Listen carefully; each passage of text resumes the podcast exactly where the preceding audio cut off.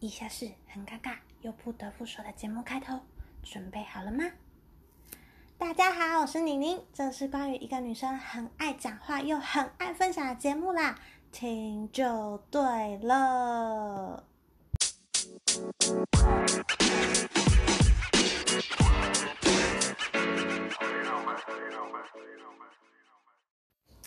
哦耶！欢迎回到 CNN 好奇宁宁的频道。看到今天的标题啊，如果有强迫性格的人，一定会觉得很不舒服吧？好好的，为什么要直接跳到第八集呢？说真的，我自己就超级不舒服，毕竟我也是强迫性格的重症患者啊。那我们来聊聊第七集消失的原因吧。首先，我们先来做个情境假设，假设明天呢，你跟一个客户约好是提案的日期，但东西实在太多了。从你知道要做到现在，你每天都熬夜，无时无刻都在为这份提案付出，结果还是做不完。这个时候呢，你评估了一下自己的能力，得出了两个方案。第一个，给他一个架构还算完整，但内容只有五十九分的成果。第二个。给他一个架构不完整，但内容却有七十分的成果。两个共同点呢，都是客户看了不会太爽呢。好，给大家三秒钟的时间思考一下，你会选择哪一个方案呢？一、二、三，好，那我继续讲喽。我刚出社会的时候呢，工作上事情很多，每件事情都很急，公务机啊、桌机啊，永远都响不停。客户呢就认定你是那个忍者哈特利，然后并且觉得你最强技能就是你逆人数分身术啊。但忍者也是有分段位的，你说对吧？我就是个菜鸟，不然你想怎样？那当时的我呢，不敢吭声，只能闷着自己做。所以那时候我有遇到前面的那个情景，最后我选了第一个做法，就是架构还算完整，但内容只有五十九分的成果。因为我觉得答应客户的日期我不能失约，再怎么样呢都要给个东西，就是大家常常讲的先求有，再求好。那这件事情的下场是什么呢？就是先被颠爆，再被呛爆，最后呢叫你整份重写。那当下我很沮丧，因为我觉得我真的没有偷懒。虽然说一定有地方需要再进步，但现阶现现阶段的我只能做到这样。那心里还是会默默的 OS 想说：你们这些鸡巴客户啊，讨厌的老板，到底想要我怎样？那我也有强烈的预感，就是如果我不解决这个状况的话，以后这种事情还会不断的发生。那我就只好求助。前任的智慧，也就是我那时候工作的学长，他在那个行业待了五六年吧，该被喷的啊，该被骂的，该经历的都经历了。那听完我抱怨完客户，我以为他要准备安慰我，跟我一起骂骂客户了，因为他之前有跟我一起接过这间客户，所以他知道那客户多么机车。结果他没有安慰我，他反而是跟我说。呃，叫我给他那份报告，他想看看到底是多糟糕，但是我心虚不敢给他看呢。最后呢，我就跟他讲说，我知道自己做的很烂啊，应该只有五十九分、六十分吧。然后我也告诉他为什么我要这么做的原因，就是包含前面讲的守时啊，这样子先求有再求好。那到现在我还是会觉得，嗯，蛮有道理吧。但后来他跟我分享了他的想法。他说：“你今天换个角度想，如果你是客户，你看了一份六十分都不到的报告，应该已经很不爽了吧？重点是你还浪费他宝贵的时间听你讲，然后看这份报告，是不是就有点怒上加怒？有有交都等于没有交。”所以他建议呢，不如好好跟客户沟通一下，我们延后几天再交一个好一点的。虽然他一开始会不爽你没有在一个准时的时间点交交，但是如果你报告做好的话，迟交相对应该就没有这么严重了，对吧？好，那我们回归上礼拜的第七集呢，我选了一个很敏感又探讨很多层面的议题，这是白人警察开黑人七枪导致 NBA 罢赛的新闻。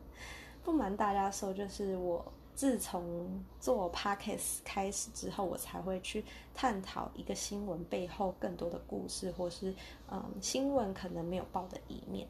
那这个过程呢，就会发现更多更多的思考层面，就很兴奋的想要分享给大家，但却忽略了自己本身的能力。然后上礼拜我到礼拜天的晚上十点半才开始录音，录音。那因为家人准备要睡了，不想吵到他们，所以我时间上超有压力。加上我平常是个十一点就要睡觉的人，那时候我真的很累，我录了七八次吧，都没有录得很好。啊，我有想过说要不要这个礼拜就放弃吧，但是因为我整理资料整理的超久，还有就是我很坚持说一定要维持周更啊，说什么都一定要完成。最后呢，我就选了一个比较没有吃螺丝的上传。如果你问我说第七集你要给几分，我一定会告诉你应该只有五十九点九分吧，勉强六十，勉强六十这样。所以之前工作遇到的问题又重复的在我眼前发生了一次这样，然后后来我就想起了学长跟我说的说过的话，所以我在上传第七集不到二十四个小时，我就把它删掉了，然后并且得出了一个新的人生铁则，分享给大家，听好喽。别人的人生呢，可能是先求有，再求好，但是想要在一个追求自我成长的情况下呢，我们的人生要先求有八十分的有，再求一百分的好，这样大家记得了吗？希望可以有帮助到你们。讲完了消失的第七集，我们就来讲讲时事吧。上礼拜有蛮多大新闻的。那我最后选了捷克访台这件事情做更进一步的了解。那今天讲大家没有特别的政治立场，就是纯粹的分享而已哦。首先，先聊聊捷克的历史背景。呃，捷克的地理位置很特别，它是在欧洲的中心点，邻近的国家有德国、奥地利、波兰，还有斯洛伐克。最特别的呢，就是这个斯洛伐克，因为在早期呢，这两个国家是合并的，就叫做捷克斯洛伐克。我们把时间呢拉回一九三零年，那时候中华民国跟捷克斯洛伐克是友好的关系，互相都有公使公使馆。那因为二战啊，德国的希特勒达到了这个地方，攻占了捷克斯洛伐克。所以中间有短暂的被迫断交。他们当时这个国家分为三个部分，第一个呢是逃去英国的斯洛伐克，在那里成立了临时政府。那那个时候呢，中华民国是承认这个临时政府是正统的斯洛伐克国家。那第二个呢是没有地方跑的，就跟着希特勒走。希特勒信仰什么，他就信，他们就信仰什么。第三个呢，则是有一部分的人跑去苏联，成为共产主义的一份子。那后来这群人呢，有得到苏联的扶持，所以在二战结束之后呢，他们回归捷克斯洛伐克，想要取得这个国家的呃领导权。那以共产主义的理想来说，在当时战争过后的状态下，他们的理想是让人民会。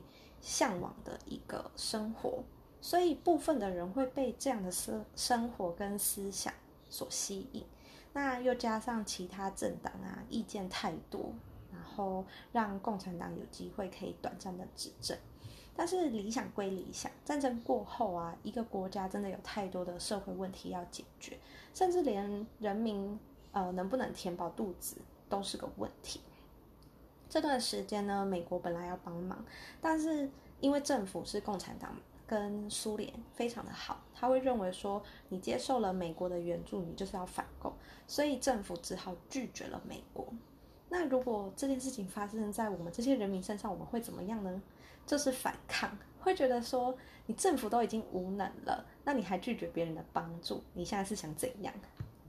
所以呢，理所当然的，我们就开始抗议，然后说要换新的政府，重新选举。他们对共产党的信任已经降低了很多。但当人民反映到这件事情的时候，一切都来不及了。共产党呢，最后让他们重新选举，但是是控制了这整整场选举，然后甚至整个政府的营运啊，都是在他们掌握之中。所以在一九四八年的时候，捷克斯洛伐克呢，成为了一个真正的社会主义国家。那他们执政了二十年之后，呃，有一个第一书记叫做杜布切克。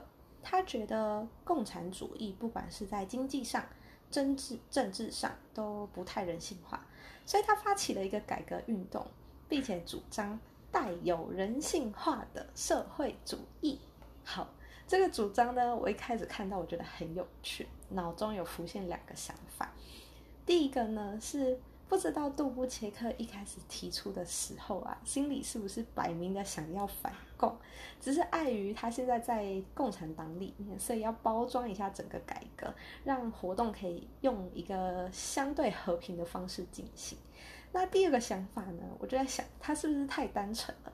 因为共产党的思想内呢，某种程度来说是没有人性可言的。也就是说，他向往的人性化共产党根本就不存在。那我后来想一想，我觉得应该是第二个吧，哈哈。那共产党理想归理想，或许在呃战争过后，大家最无助的时候，真的有稳定人心的作用，但长期来说不太适合这个现实的世界。这项改革呢，对捷克有一个巨大的意义，所以呢，后续呃有给他一个名字，叫做布拉格之春。好，那话又说回来，当时共产党靠山苏联爸爸，怎么可能看着他的小共产党就这么被毁掉了呢？所以呢，当时苏联有提供军队去射杀那些游行的民众，很简单粗暴的直接干涉了这项改革。那结局就不用说，就是失败了。那这个发起人杜布切克呢，命很大，没有被杀死，只是被迫离职，然后叫他回乡下砍柴而已。看起来这个改革是失败了，但是民主这两个字已经在每个人的心里慢慢的萌芽。后来呢，再过了二十年，到了一九八九年，这个一九八九，大家有没有想到什么事情呢？对，就是呢，中国先爆发了天安门事件。那因为这件事情呢，连带的东欧各国一起反抗，想要大家都想要民主了。所以那这一年呢，先是有德国柏林围墙的倒塌，再来就是捷克斯洛伐克的天鹅绒革命，还有罗马尼亚的独裁者下台。三件事情呢，都是让整个社会变。就是民主化的一个过程，所以一九八九年呢，是共产体制在历史上最受挫的一年。这边补充一下，天鹅绒革命，呃，它的过程是群众游行抗议，然后就是一群人跑到政府面前叫他下台，最后领导人呢受不了舆论的压力，就自己下台了。因为这个过程蛮和平的。就直接进入民主化，就像天鹅绒一样，所以呢，后世就是命名它天鹅绒革命，也有人叫它丝绒革命。发起这场革命的人呢，叫做哈维尔，后来也成为了捷克斯洛伐克的民选总统。他很积极的在推动民主。那他在担任总统的这段期间呢，跟关系跟台湾关系也很好，甚至有来过台湾一次这样。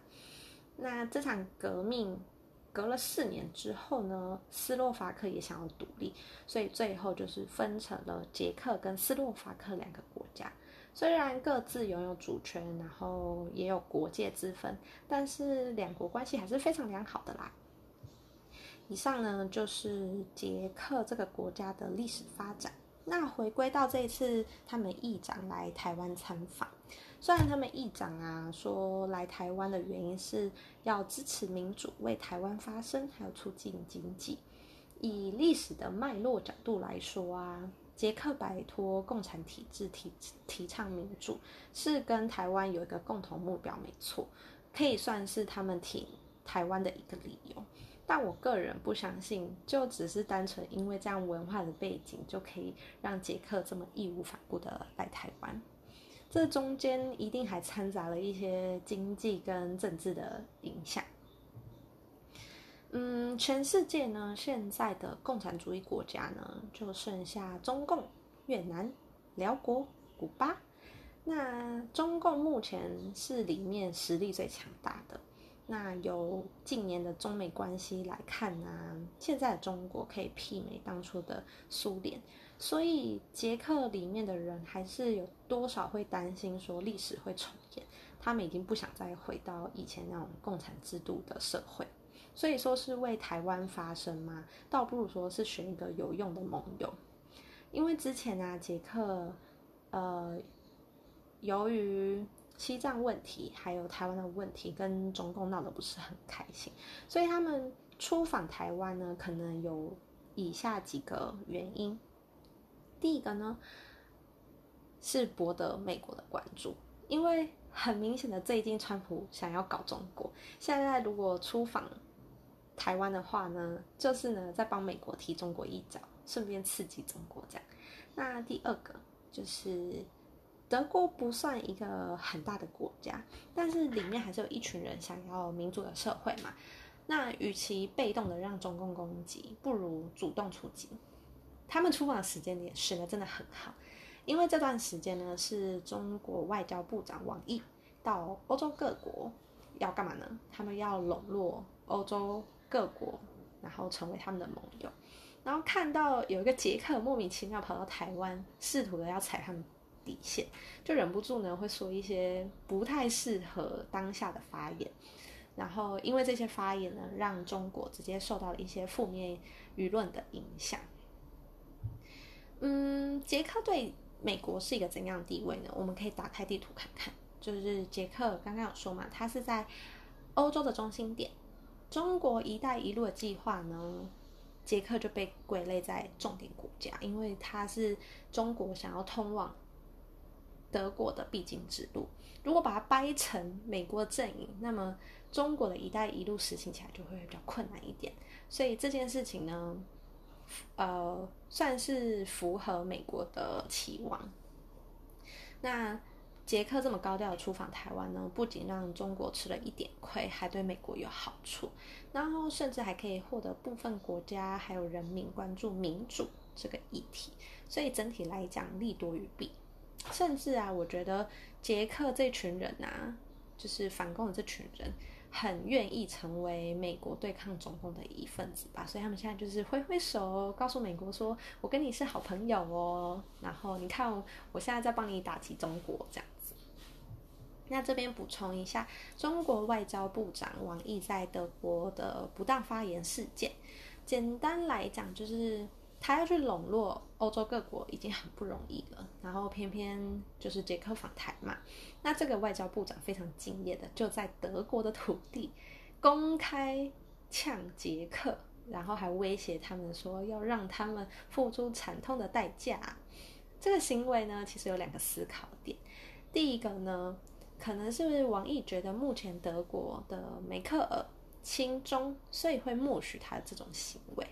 但是结果就是，不管轻中不轻中，你到人家家里，然后威胁别人的邻居，这怎么看都是一件非常不礼貌的事情。然后这件事情也更凸显的中国的狼性，还有他们想当老大哥的心态。那欧洲刚，诶，欧盟刚好现在是德国当家嘛，德国人要建立起自己的威望。所以不能让中国在自己的领土这么嚣张嘛，所以在那个公开记者会上，德国的外交部长也直接的反呛网易，然后这整整件事情呢，就有掀起了一小小的新闻头条，一直刷一直刷这样子，这是第一个思考点啦。那第二个思考点，我们以王毅的立场来说，他身为一个外交部长啊，平常呛台湾啊，教训台湾就是他工作。你说他在德国那些发言，他没有想过后果吗？我想一定是有的。但如果今天他不做这样的发言，是不是就会让欧洲的国家或是其他小国会认为说，哎呦，中国也是会怕欧洲的嘛，在别人的土地也不敢讲话的嘛，所以权衡之下。选择了不要丢自己国家的脸，然后做出这样的回应。那中国到底要让捷克有什么惨痛的代价呢？大家觉得他可以做什么呢？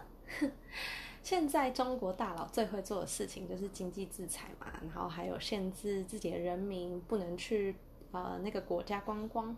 但是中国跟捷克之间的关经济关系本身就很薄弱，又加上现在疫情关系啊，大家也都不需要观光，所以呢，就是给了。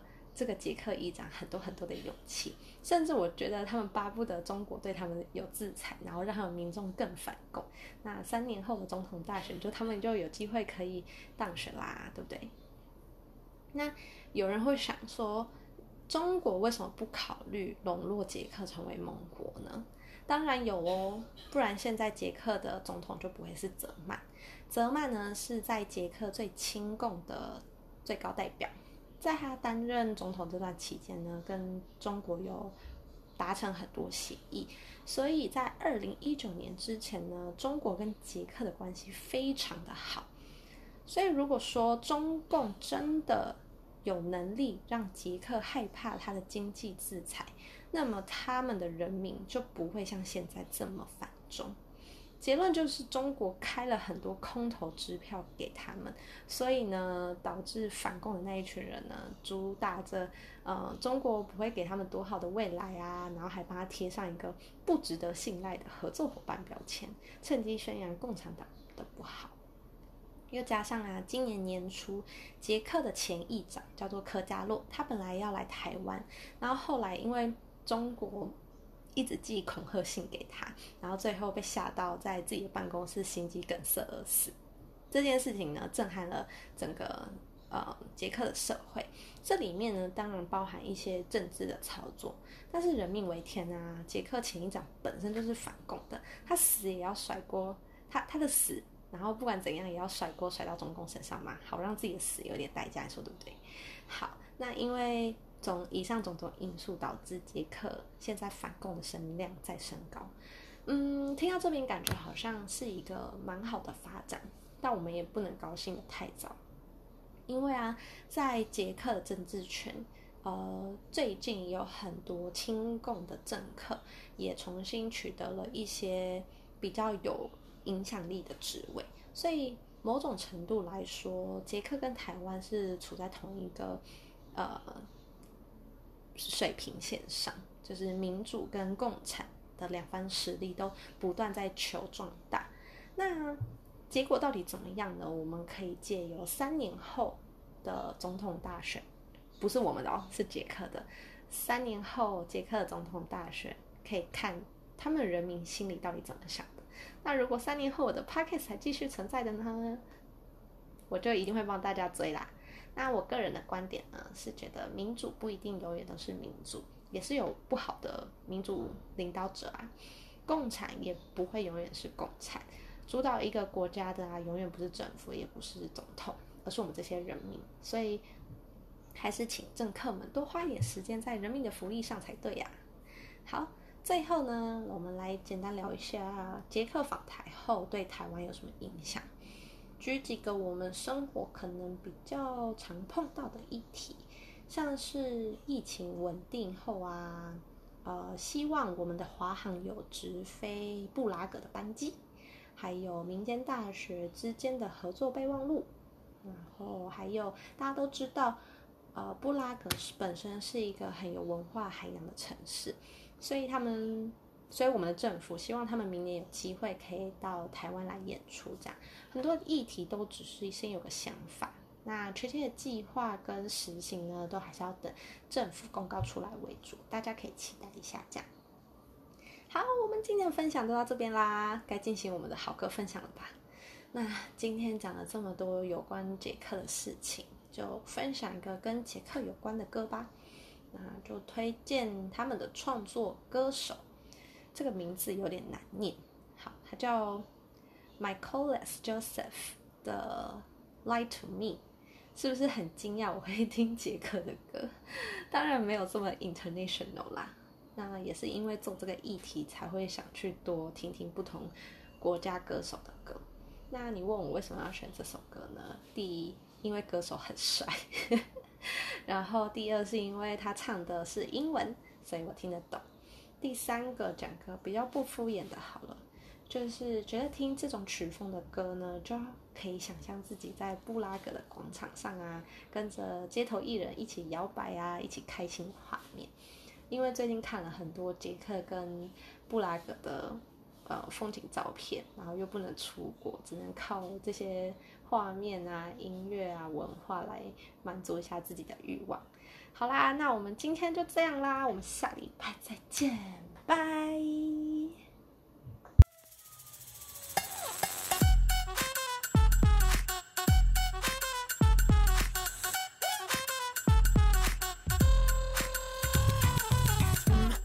She a good girl at home, but her skirt goes up like Marilyn Monroe's. Papa likes to drive my mama harder than lava. She rockin' high heels, quite a hot face like Madonna by the way she move. Got me making a puddle. Baby, I already knew you would be nothing but a trouble. Damn it, everybody knows she never loved for real. Honey bunny up all night when I beat up a scream. I know you got of the butt on whoop bamboo when you were still seeing me. Well, he didn't even know. Mm, but goddamn, he come count to three. Now sit down, GGY, I'm on fire. So come and lie to me, lie to me, oh baby, come a little closer closer. Lie to me, lie to me, oh baby, lean upon my shoulder. Lie to me, get down on my butt.